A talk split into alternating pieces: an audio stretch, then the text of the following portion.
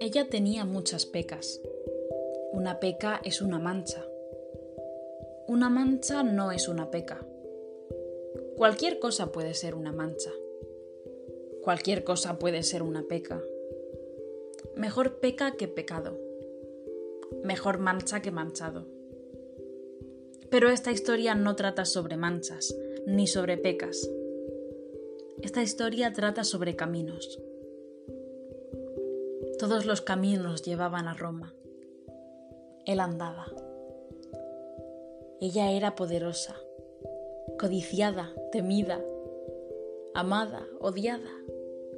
Él se dejaba guiar por el camino que le marcara la vida, teniendo siempre claro aquello que le decía su abuela.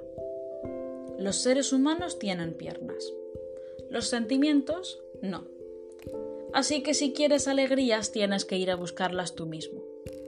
Si quieres aventuras, coge una mochila y conviértela en todo tu equipaje. Si quieres amor, lánzate y no te preocupes por la caída. Todo se andará. Ella ni siquiera se percató de que él avanzaba, lento pero seguro, en su dirección. Y un día como otro cualquiera, él llegó a Roma. Llegó de sopetón, sin avisar, e hizo a Roma feliz. Roma tenía muchas pecas. A él le encantaban todas y cada una de ellas. Solía pasear por Roma, sin prisa.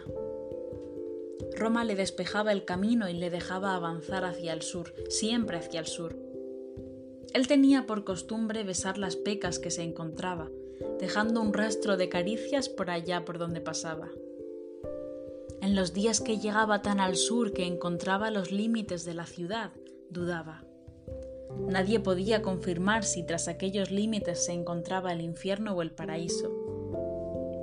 Así que simplemente volvía a subir y besaba a Roma en los labios y le pedía permiso para traspasar sus límites.